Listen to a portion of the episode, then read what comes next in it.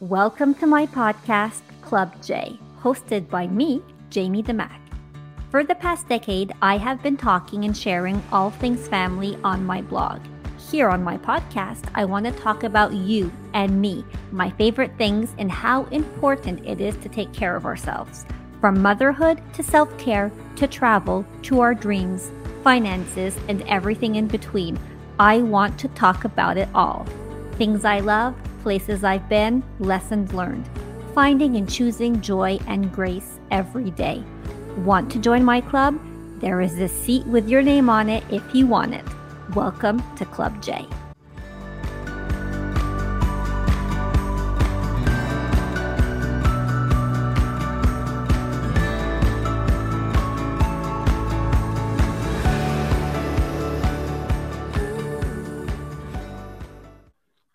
Hello, hello. Welcome to Club J, the podcast. I'm your host, Jaime Damak, and I'm so excited to welcome you here. Um, I don't work a lot in the English space, if I'm able to, to word it like that. I'm actually based out of uh, Quebec, Canada. I live in the province of Quebec, and I am a blogger, writer, content creator, the founder of the blog Je suis une maman which is translated to I am a mom. So most of the content I create is in French. Um, for the past 13 years, I've talked about all things motherhood and parenthood on the blog and on social media. Um, I also um, have the opportunity now and then to do some family and lifestyle segments for morning television all across Canada.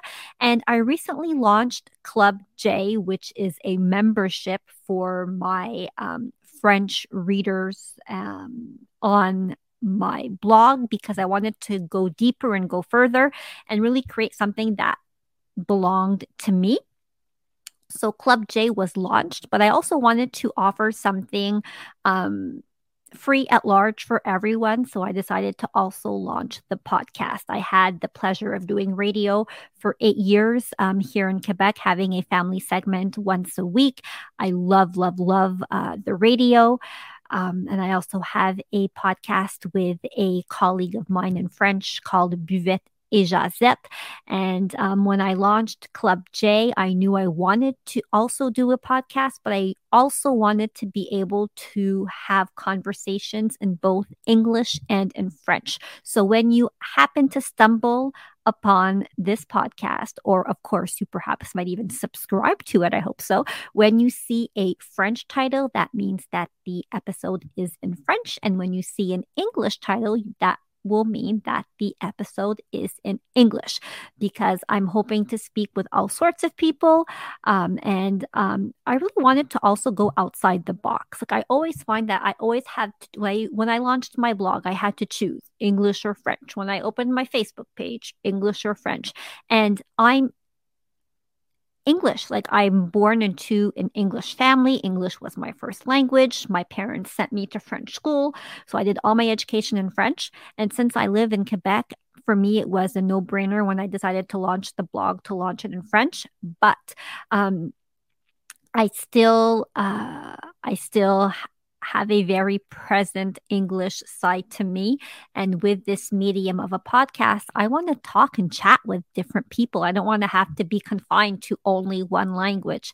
And I know this is something that's not done a lot, but voila, here I am, and I'm going to do it. Um, perhaps I'm going to stumble and fall, and it's going to be a big failure, but perhaps not. Perhaps it will be the beginning of something new that will allow people to either converse in the one language language or another why not? Like why should it have to only be in the one language? So um quick little bio. I'm 43 years old. I'm the mom of two um adults. My kids are actually adults. So my son is 18 just turned 18 my daughter is 20 and um, i'm married. I will have been married for 19 years this coming September. It's absolutely craziness. I can't believe I'm at, um, we're here. Time flies. Um, and with this podcast, Club J, I really want to create a space where you feel welcome. Um, little intel on me when I was a kid. Um, I didn't have many friends, and I never really thought that I belonged anywhere or to anything, or like I always wanted to be part of a club. Um, so when I was thinking of um, different names for this podcast, when I thought about Club J, I'm like, I just love it because for me, it means that everyone is welcome. We're going to be talking about all the things, um, whether it's motherhood or um, and I just want to say something. For 13 years, motherhood has been probably like the number one topic that I would discuss amongst um, my content on my blog and on social media. But I kind of forgot through all that process that we are women and individuals before becoming mothers. And um, I kind of realized that maybe a bit too late.